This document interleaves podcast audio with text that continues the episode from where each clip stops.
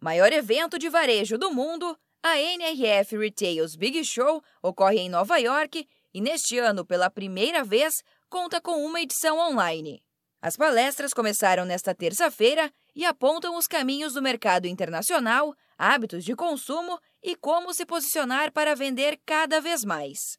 Entre as tendências que aparecem no primeiro dia do evento está o cliente como ponto central de qualquer estratégia de venda, algo que se reforça a cada ano. Com a participação de especialistas, a feira mostra como é possível para todo empreendedor potencializar o negócio. O consultor de negócios do Sebrae São Paulo, Edgar Neto, acompanha a NRF 2021 e comenta algumas dessas possibilidades eu tenho um público que está ansioso, que está comprando de uma forma diferente, como é que eu posso me comportar com relação a isso e como que eu posso criar estratégias para eu melhorar essa experiência dele, seja com atendimento agendado ou por um atendimento de assinatura ou com uma recarga automatizada. A segunda coisa é utilizar muito dessa questão do BI, né, da inteligência artificial também. Eu consegui fazer uma inteligência a ponto de fazer uma coleta de dados mais seletiva e apurada, e aí automaticamente eu consegui fazer um conteúdo especializado para ele. A outra questão é fazer um pouco de integração dos canais para o sistema uh, mais online. Eu consegui, por exemplo, vender tanto no e-commerce quanto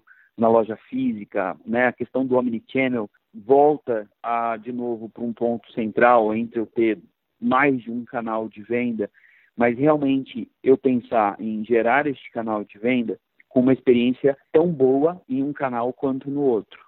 A NRF 2021 pode ser acompanhada pelo site virtualbigshow.nrf.com. Algumas atividades são exclusivas para quem compra o passaporte do evento, mas também tem muito conteúdo gratuito.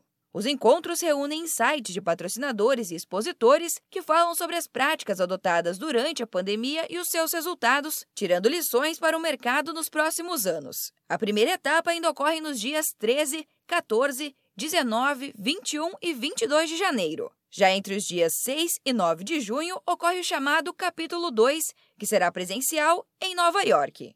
Da Padrinho Conteúdo para a agência Sebrae de Notícias, Giovana Dornelles.